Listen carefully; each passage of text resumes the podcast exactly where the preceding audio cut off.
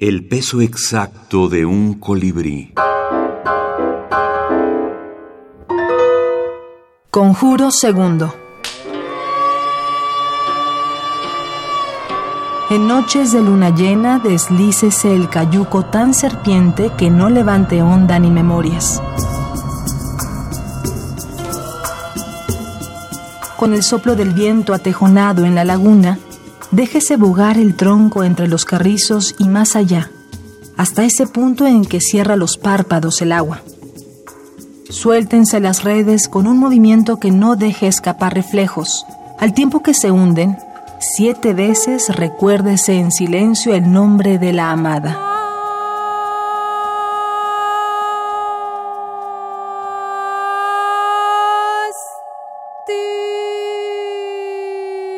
Es posible entonces que se capturen peces de luna.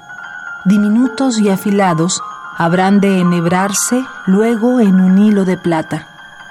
Puestos al cuello de la mujer deseada, la llevarán a tu lado bien dispuesta para el amor.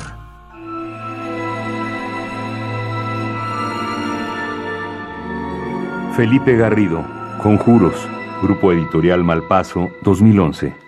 No, no, no menosprecio esos otros géneros que están ahí pegados al cuento corto, como pueden ser los epigramas, como pueden ser las greguerías, como pueden ser eh, lo que a veces es una, una mera ocurrencia, una frase ingeniosa eh, que, pueden ser meritorias. Mi único argumento es eso no es un cuento corto y lo que yo trato de escribir son cuentos cortos. En un libro como La música de grabato o como Conjuros eh, o como cualquiera de los otros, no todos los textos cumplen con eso que yo estoy tratando de lograr. Hay, hay cuentos que se me quedan en, eh, eso, en un poema en prosa, Creo que en la mera ocurrencia no, ese no es, no, no, creo que en eso no he caído.